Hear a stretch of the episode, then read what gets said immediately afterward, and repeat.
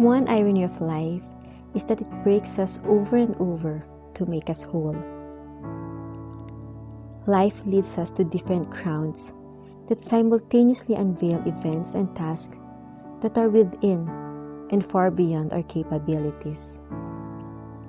Each ground conceals a life adventure that must be experienced.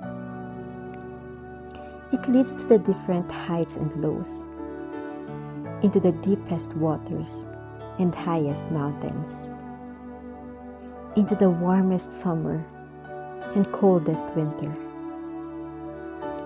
There are moments when the weight of the obstacles are heavier than our strength, and it pulls us down.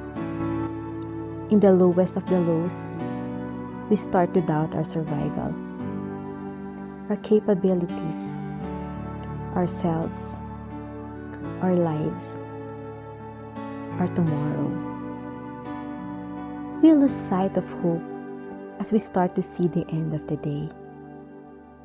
But right after it, life reveals another adventure we never thought coming.